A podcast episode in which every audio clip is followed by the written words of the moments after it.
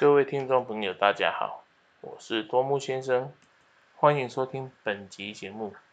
本集节目要来介绍我们常常说的七情六欲。那七情又是哪七情？六欲又是哪六欲嘞？简单的来说，七情是人的心理反应，六欲是人的生理需求。接下来，我们就来介绍所谓的七情六欲。首先来讲七情，七情最早是于《礼记》的《礼运篇》记载为喜、怒、哀、惧、爱、恶、欲。七者，弗学而能。在《三字经》中也有记载，曰喜怒，曰哀惧，爱恶欲。七情具，在这两者所记载的内容，可以知道七情是人与生俱来的心理反应，而一般人最喜欢讲喜怒哀乐来描述大众的心情表现。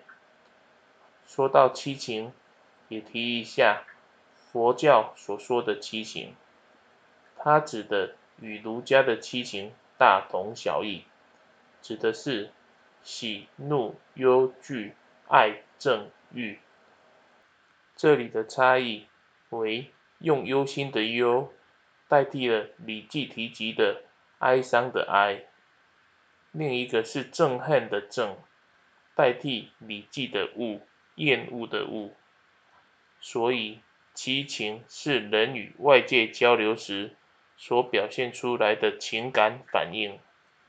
由于人会持续与外界保持互动，所以始终就有七情的表现。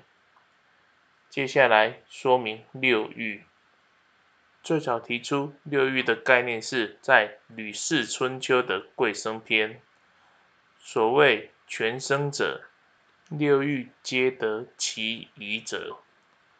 在东汉哲人高诱对此做了解释：六欲。生食耳目口鼻也，可见六欲是指人的生理需求或欲望。人存在世上，想要活得有滋有味、有声有色，就要嘴要吃，舌要尝，眼要看，耳要听，鼻要闻。